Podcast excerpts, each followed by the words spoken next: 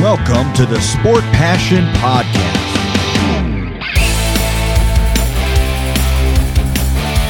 And here is your host, Lars Marendorf.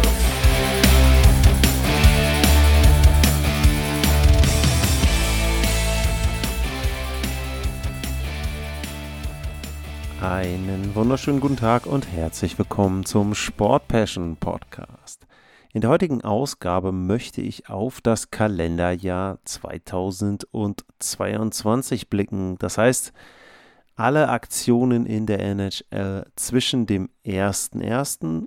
und dem 31.12.2022, aber in der Hauptsache in der regulären Saison.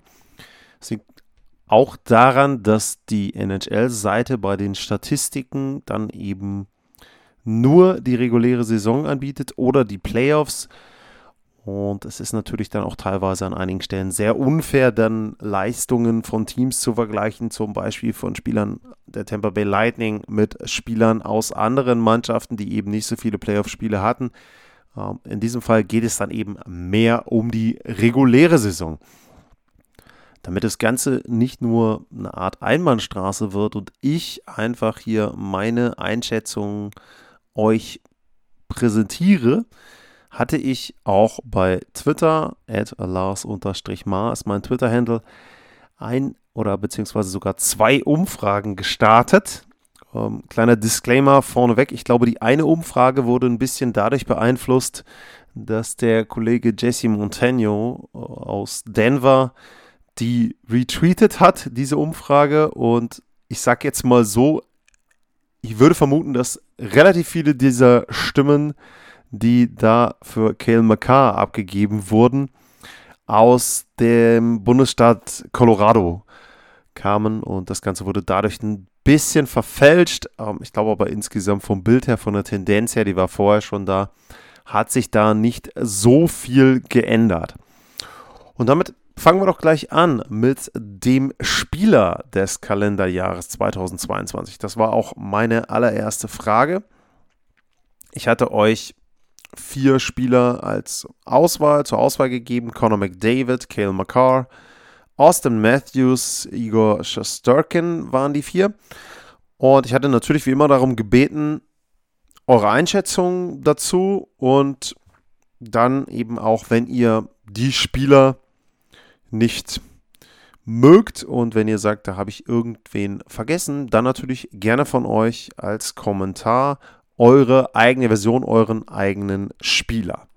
Etwas außer Konkurrenz hat da der Bullyblock, der Bullyblock Yannick Proske von den Iserlohn Roosters vorgeschlagen. Äh, Iserlohn hat bei mir immer einen Stein im Brett. Äh, Hannover, Preußen, Iserlohn. Ich bin ein alter ECH-Gänger. ECH-Fan aus Hannover. Also von daher mit Iserlohn äh, könnt ihr da bei mir immer gut ankommen. Aber in dem Fall würde ich sagen, ging es ja doch eher um die NHL-Spieler und da nehme ich dann Yannick Broske mal raus. Dann fange ich mal an. Was habt ihr sonst so geschrieben? 3 3 Overtime. Obwohl oder gerade weil wir bekanntermaßen ein kleines Fable für die Oilers haben, kommt man am AK nicht vorbei. Er persönlich und natürlich auch sein Team haben die Firepower von McDavid sehr gut unter Kontrolle gehalten. Daher Vote für McCarr. Bezieht er sich auf die Playoffs. Da gibt es auch von Carry It Back Home Fs 2022 Champs ein Kommentar. Makar ließ McDavid in den Playoffs wie einen Amateurligaspieler aussehen. Makar ist die einzig richtige Wahl. Würde ich nicht so ganz zustimmen. Also natürlich war es so, dass Kale Makar sehr gute Playoffs gespielt hat. Sowieso komme ich ja auch gleich noch zu. Auch natürlich im Western Conference Final gegen die Oilers. Aber dass man jetzt sagen kann, dass da McDavid komplett irgendwie ähm, der Ausfall war, würde ich auch nicht sagen. Ich habe jetzt die Statistiken nicht parat, aber ich glaube, er hat auch gegen die Avalanche ganz gut gescored. Und McCarr war da nicht alleine, da gab es auch viele, viele andere, die dort sehr gut gespielt haben. Ich glaube eher, das Team insgesamt war wesentlich besser und es war dann schwieriger für McDavid im Western Conference Final da zu glänzen. Dann, neben McCarr gab es noch Kommentare von Severin Clemens. Neben den genannten macht es einfach mega Laune, Kirill Kaprizov zuzuschauen. Kann ich nur unterstreichen. Ich hatte auch schon das Vergnügen, die Minnesota Wild dieses Jahr kommentieren zu dürfen. Und äh, Kaprizov ist einer, der unglaublich Spaß am Eishockey hat und das sehr, sehr gut vermittelt und auch einer ist, der eine riesige Klasse hat. Also das ist ja auch immer ein Grund, so, so ein gute Laune-Bär zu sein, ist das eine. Aber er kann das Ganze eben auch mit seinen Fähigkeiten dann noch aufs Eis bringen und das macht sehr, sehr viel Spaß. Valentin Villar hat Roman Josi mit reingeworfen und das ist für mich ein sehr, sehr guter Kommentar. Wenn man Makar nämlich mit reinnimmt, muss man Roman Josi auch mit reinnehmen.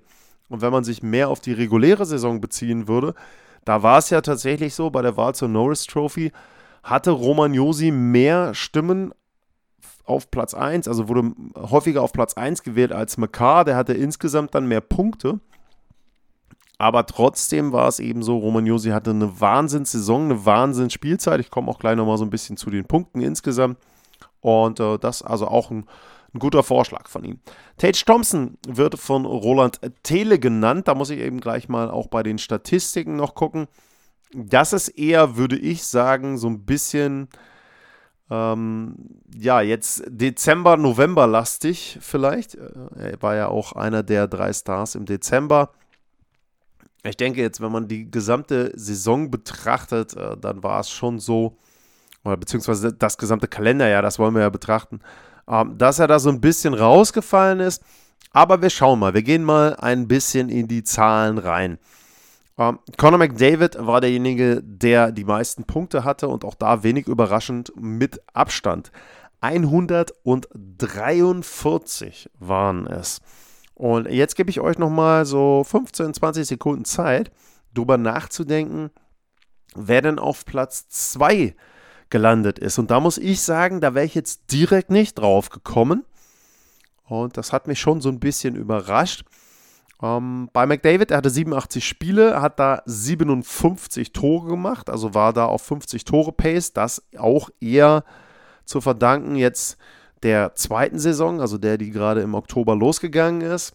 Und 86 Vorlagen in 87 Spielen, ja, ist halt Wahnsinn. Er hat im Grunde einen Punkt pro Spiel nur durch seine Assists. Also, ähm, das ist schon sehr, sehr gut. 1,64 Punkte. Auch da ist er derjenige, der die höchste, den höchsten Punkteschnitt dort hat. So, jetzt habt ihr ein bisschen Zeit gehabt. Wer landete im Kalenderjahr 2022 auf Platz 2, was die Punkte betrifft? Es ist Matthew Kachuk. 121 Punkte. Und direkt dahinter sein alter Spezi aus Calgary, Johnny Goodrow. Beide eben nicht mehr in Kanada unterwegs, sondern ganz woanders. Goodrow hatte 119 Punkte. Mitch Marner, viel kritisiert, häufig kritisiert, aber eine Wahnsinnspunkteserie jetzt auch gehabt in der Spielzeit, ist derjenige, der auf Platz 4 landete mit 118 Punkten und mit 43 Toren. Also auch da finde ich gar nicht so schlecht. Bei 85 Spielen jedes zweite Spiel getroffen. Auch das ist ja manchmal so ein Vorwurf, den man ihm macht. Da hat er schon, finde ich, abgeliefert im gesamten Jahr 2022. Nikita Kucherov 118 Punkte er auf 5, Kaprizov auf 6 mit 117, Leon Dreiseitel auf Platz 7 mit 116 Punkten. Hatte 85 Spiele, ein bisschen weniger als McDavid oder andere, also hätte da auch durchaus noch hochrücken können.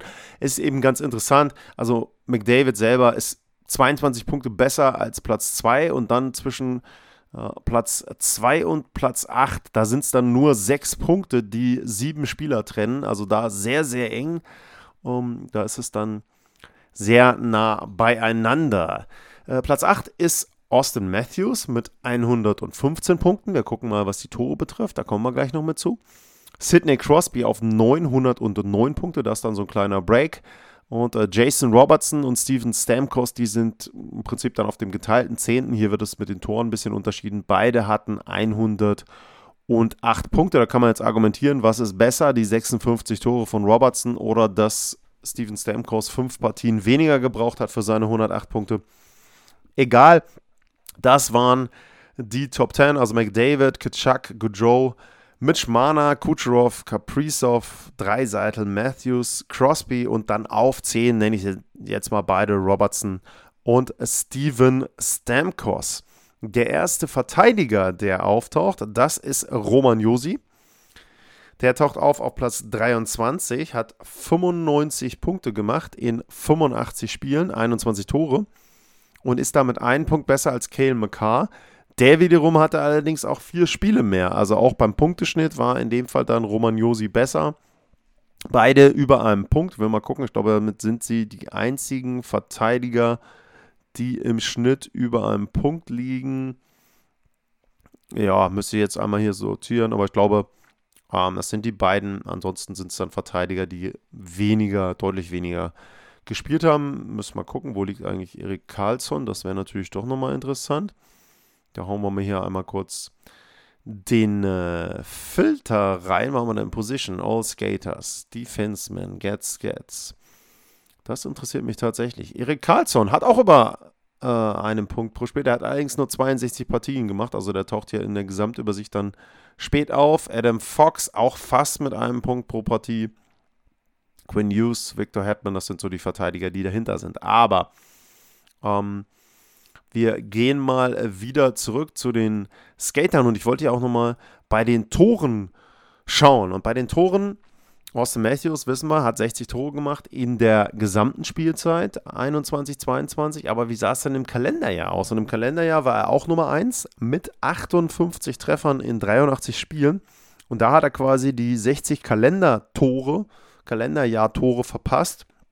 Dadurch, dass er jetzt zum Schluss nicht so gut drauf war, ist ja im Moment nur auf 40 Tore Pace ungefähr in dieser Spielzeit und das hat ihn dann da eben die 60 Tore im Jahr 2022 gekostet. Insgesamt gab es acht Spieler, die 50 oder mehr Tore erzielt haben. Matthews ist dabei, McDavid hatte ich eben schon erwähnt. Ähm, David Pasternak ist mit dabei, Jason Robertson. Der hat ja seine letzte Spielzeit auch sehr, sehr gut bestätigt. Kaprizov ist mit dabei, Tage Thompson auch da jetzt eben, und da dann eben die Erwähnung, den jetzt als Spieler 2022 zu nehmen. Sechster bei den Toren, äh, bei den Punkten, äh, warte mal, muss ich nochmal einmal ähm, hier zurückklicken. Bei den Punkten ist er 18. Also, mh, mm, es sicherlich, sagen wir mal, vielleicht Breakout-Player neben, äh, nee, würde ich auch nicht sagen. Also, Jason Robertson würde ich schon als Breakout-Spieler des Jahres 2022 sehen. Tage Thompson kurz dahinter, ähm, reicht dann aber eben da auch nicht für Platz 1, aber 53 Tore ist Platz 6 in der Torjägerliste. Leon Dreiseitel 52 Tore und Alex Ovechkin auch 52 Treffer. Was auffällt, Ovechkin ist derjenige, der sich anscheinend wirklich aufs Tore schießen ähm, dort spezialisiert. Er hat 52 Tore und 33 Vorlagen. Alle anderen, die über 50 Tore gemacht haben, haben auch mindestens 46 Vorlagen, also deutlich mehr auch dann ihren Mannschaftskollegen geholfen. Wobei man da eben, wie gesagt, vielleicht bei Ovechkin dann auch sagen muss, bei den Capitals war es zum Beispiel jetzt auch im Oktober, November so, dass ihnen da auch, oder auch im Dezember, dass ihnen viele andere fehlten. Also Ovechkin war da oft dann eher auf sich alleine gestellt. Das mal zu den Feldspielern bzw. zu den Skatern. Und dann gehe ich mal rüber zu den Torhütern. Und ähm, da ist es so, wenn ich jetzt auch mal auf meine Umfrage gucke, also klar, wie gesagt, McCarr hat 80% gekriegt, der ist für euch der Spieler des Jahres. Ich komme auch gleich noch dazu, wen ich nehmen würde. McDavid ähm, war jetzt hier mit 13,3%, ist der zweite. Ähm, Matthews ist auf 3, 3,6%. Shesterkin ähm, ist auf 4 gelandet. Das hat mich insoweit so ein bisschen überrascht, weil der natürlich schon bei der MVP-Wahl letztes Jahr auch jemand war, wo man immer gedacht hat, ja, okay, also da hat er gute Chancen und der ist so ein bisschen jetzt auch gegen Ende des Jahres 2022 untergegangen. Und wenn man tatsächlich auf die Siege guckt in 2022, da ist er auf zwei. Die meisten Siege eines Torhüters hatte äh, Jake Oettinger, wäre ich zum Beispiel auch nicht drauf gekommen. 40 Siege, einzige, der 40 Siege hat. Ähm, direkt dahinter Shesterkin, ähm, Linus Ulmark 39, Wasilewski 38, äh, Markström auch 38. Kann man auch sagen, hat viel von der letzten Spielzeit profitiert. Conor Hellerback eher von diesem Jahr, 36. Und äh, UC Saros 35. Darcy Kemper 34. Tristan Jari 34. Wille Husso 34 und Sergei Bobrowski auch noch 34. Bei Bobrowski auch profitiert eher sehr, sehr viel vom Team. Ähm, wenn wir mal gucken, wer hat denn die meisten Spiele gemacht? Dann ist es Conor Hellerback mit 70. Ähm, und es gab neun Torhüter, die hatten 60 oder mehr. Und ähm, da waren dann Josi Saros, Markström, Oettinger, Wasilewski, ähm, Karel Velmaker, äh, Schusterkan hatte ich schon genannt, Darcy Kemper und Elias Sorokin war derjenige, der in der Siegestatistik nicht oben mit aufgetaucht ist. Was vielleicht eher interessant ist bei den Torhütern, neben den Siegen, ist natürlich auch eine Fangquote. Ähm, wenn ich da mindestens 30 Spiele ansetze, ähm, dann ist auf 1 nämlich eben Igor Schusterkin, auf 2 Ilya Sorokin, der da dann eher von dieser Saison ein bisschen profitiert als von der letzten.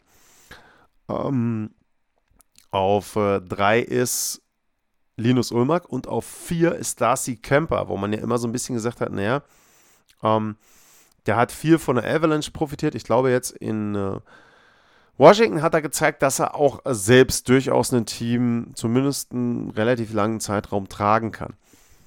Beim Gegentorschnitt, auch da würde ich sagen, mindestens 30 Spiele ist Linus Ulmark derjenige mit dem besten, 2,18. Aber auch da kommt Turkin direkt dahinter mit 2,19. Also beste Fangquote, zweitbester Gegentorschnitt. Er hatte schon ein sehr, sehr gutes Jahr bei und mit den New York Rangers. Sorokin auf 3, ja. Frederik Andersen um, taucht da noch auf 4 auf. Der hat allerdings nur 39 Spiele gemacht. Und auch da wieder Darcy Kemper auf Platz 5, was den Gegentorschnitt betrifft. Also auch da sehr, sehr gut unterwegs. So, jetzt mache ich nochmal einen kleinen Abstecher zu den Rookies, wobei man ja natürlich auch sagen muss, dass es jetzt quasi eine zwei Drittel Saison und einmal ein Drittel so ungefähr oder einmal sind es 55 Prozent und einmal 45 Prozent. Deswegen kann man das jetzt im Kalender ja vielleicht nicht so ganz vergleichen, aber wir versuchen trotzdem mal zu gucken, wer da vorne ist. Michael Bunting mit 44 Punkten in 49 Spielen. Mhm. Und er ist der Einzige, der über 40 Punkte hat. Okay, das finde ich auch ganz interessant. Bester Verteidiger, nicht überraschend, 29 Punkte in 50 Spielen im Kalenderjahr ist Moritz Seider. Wer hat denn die meisten Spiele gemacht als Rookie? Äh, Alex Newhook und äh, Matthias Marcelli und Noah Cates, jeweils mit 53. Die meisten Tore eines Rookies hat Cole Caulfield geschossen mit 22 in 42. Also das ist eine gute Pace, jedes zweite Spiel da zu treffen. Das mal so kurz am Rande. Ja, ich habe es erwähnt, in der Umfrage, Kale McCarr ist vorne gelandet mit über 80 Prozent. Ich hätte tatsächlich auch McCarr als Spieler des Jahres 2022 gesehen. Er hat die Norris Trophy gewonnen. Er hat dann die Conn Smythe Trophy in den Playoffs gewonnen.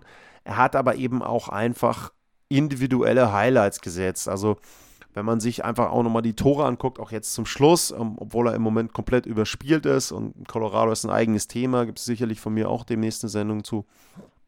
Cale McCarr ist einfach jemand, der hat der NHL insgesamt seinen Stempel aufgedrückt und es gab eben viele Highlights, die dann auch in den Top 10 von allen Sportarten liefen.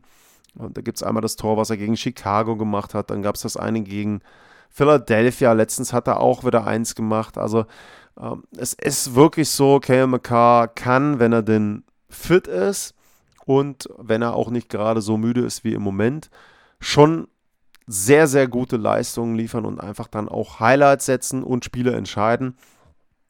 Und das hat er in diesem Jahr gemacht. Deswegen würde ich da schon sagen, die Athletic hatte das ja auch, Kale McCarr ist der NHL-Spieler 2022.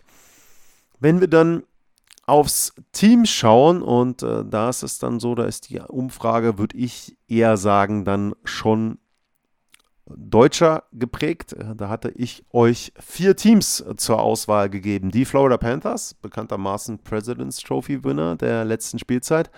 Tampa Bay Lightning, zum dritten Mal hintereinander das Finale erreicht. Es waren zwei Siege weg vom Three-Peat. Die Colorado Avalanche, Stanley Cup Champion und die Boston Bruins, bestes Team aktuell. Das waren die vier Mannschaften. Was mich ein bisschen gewundert hat, ist, dass keiner von euch irgendein anderes Team genannt hat. aus welchem Grund auch immer. Und ähm, wenn man dann mal auf die Punkte schaut, die die Teams in dem Jahr geholt haben, dann finde ich das schon ein bisschen erstaunlich. Klar, ich habe jetzt nicht explizit angegeben, dass ihr auch oder mehr auf die reguläre Saison gucken sollt. Also Tampa, ganz klar, ist dann eher mit Fokus auf die Playoffs. Aber trotzdem hätte ich schon erwartet, dass der eine oder andere mal eine andere Mannschaft nennt. Denn wenn man mal auf die Punkte schaut des Jahres 2022, dann sind da auf 1 die Boston Bruins mit 137 Punkten in 92 Spielen, 65 Siege. Das sind bei den Punkten 12 Punkte mehr als die Nummer 2. Und bei den Siegen sind es immerhin noch 8 Siege mehr. Und auch da gebe ich euch jetzt mal ein paar Sekunden Zeit zu überlegen, wer könnte denn auf 2 liegen und könnte da das Team sein, was die zweitmeisten Punkte hatte in dem Jahr. Die Siege nicht, aber die zweitmeisten Punkte. Sind zwei Mannschaften geteilt, ähm, muss ich dazu sagen. Also ähm, die haben da beide die gleiche Punktzahl geholt, aber auch da war ich zumindest bei einem Team so ein bisschen überrascht. Eine Mannschaft, das ist Carolina, die Hurricanes, haben 125 Punkte in 88 Spielen geholt, 56 Siege. Auf Platz 2 sind auch noch die Toronto Maple Leafs, auch 125 Punkte. Die haben 89 Spiele und 57 Siege. Über die äh, Overtime Losses äh, ist dann da eben entsprechend die Diskrepanz zu erklären. Wenn man rein auf die Siege gucken würde, dann wäre das zweitbeste Team Colorado mit 58 Siegen. Wobei ich da mittlerweile schon sagen muss, aufgrund der Performance jetzt im letzten Monat, wobei die Spiele waren jetzt im Januar, die letzten paar, ähm, ist es schon so, dass sie sich da gerade so noch auf zwei gerettet haben. Also die sind mächtig in der Krise, mittlerweile nicht nur wegen der Verletzung, sondern auch aufgrund der Leistung. Aber darum ging es ja nicht, sondern es ging ums gesamte Kalenderjahr. Also Boston ähm, habt ihr schon als zweites Team gesehen, also habt 21 Prozent ähm, auf Boston getippt und haben Boston da genannt. Aber eindeutig habt ihr mit fast 60 Prozent die Colorado Avalanche dort genommen. Und da muss man natürlich auch sagen, die sind eben das zweitbeste Team der regulären Saison gewesen, haben dann den Stanley Cup gewonnen und ich kann schon nachvollziehen, dass man da dann eben sagt, das ist das Team des Jahres. Ähm, wie gesagt, beim Kalenderjahr hätte ich das Ganze wesentlich knapper gesehen. Wenn ich jetzt irgendwie meine Prozentzahlen sagen würde, ähm, dann wäre da irgendwo bei rausgekommen, keine Ahnung, sagen wir mal 10% für Florida. Ähm, jetzt muss ich darauf achten, wie viel Prozent habe ich denn dann noch? Dann habe ich noch 90. Ähm, dann sagen wir mal, äh, wie viel sind es denn dann? 35 für Colorado. 30 für die Boston Bruins und 25 für Tampa Bay. Also Colorado natürlich aufgrund des Stanley Cups die prägende Mannschaft des letzten Jahres. Darum geht es ja letzten Endes auch. Und Boston einfach ein Wahnsinnsstart in diese Spielzeit. Also der Rekord im Moment ist unfassbar. Die sind irgendwie on pace über 130 Punkte zu bekommen. Also bin ich mal gespannt, was dabei am Ende rauskommt. Und bei Tampa muss man einfach neidlos anerkennen, dreimal hintereinander das Finale zu erreichen.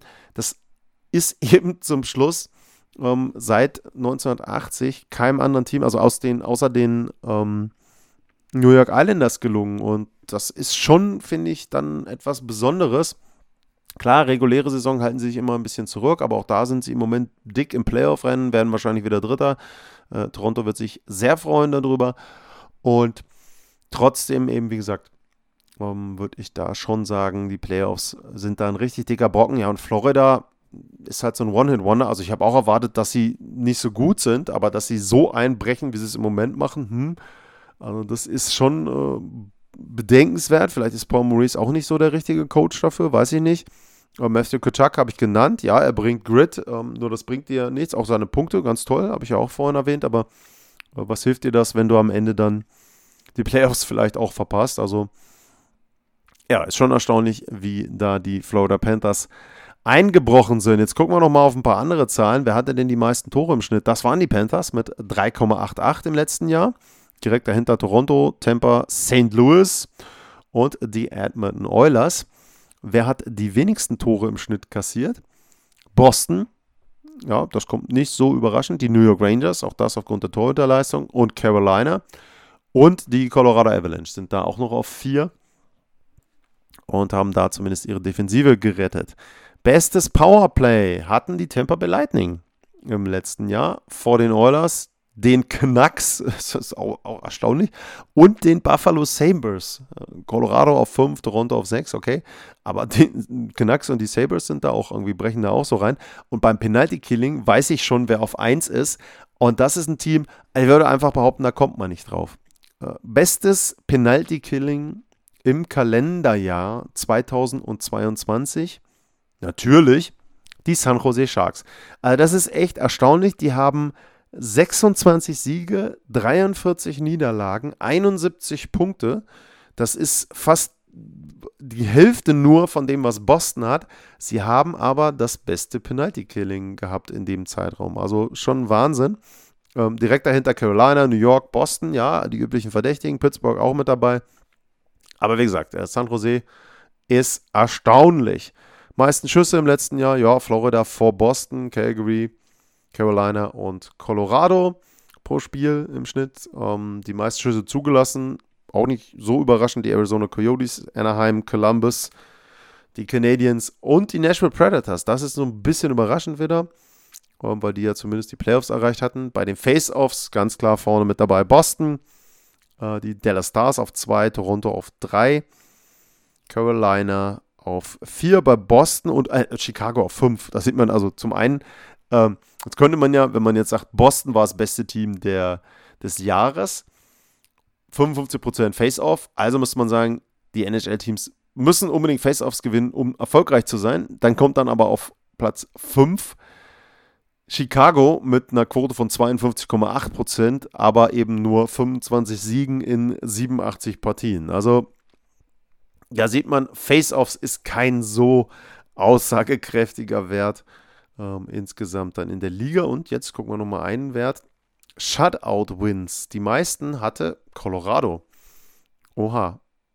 Und auch die meisten mit sechs hatten die Montreal Canadiens. Also es gibt so Statistiken, äh, die haben absolut null Aussagekraft und kommen eben komplett zufällig zustande. Das ist zum Beispiel eine davon. Die Montreal Canadiens hatten mit die meisten Shutouts im Kalenderjahr 2022. Herzlichen Glückwunsch dazu. Und damit würde ich meinen Rückblick auf das Jahr 2022 an dieser Stelle abschließen.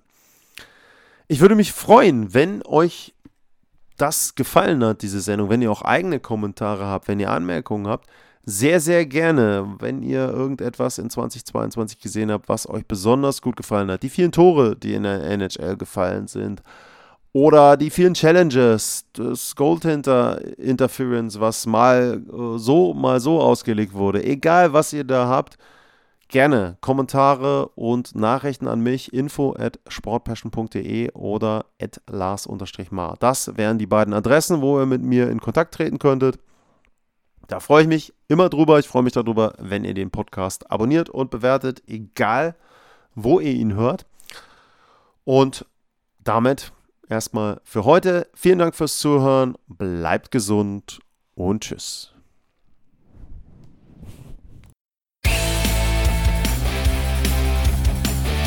Sportliche Grüße. Das war's, euer Lars.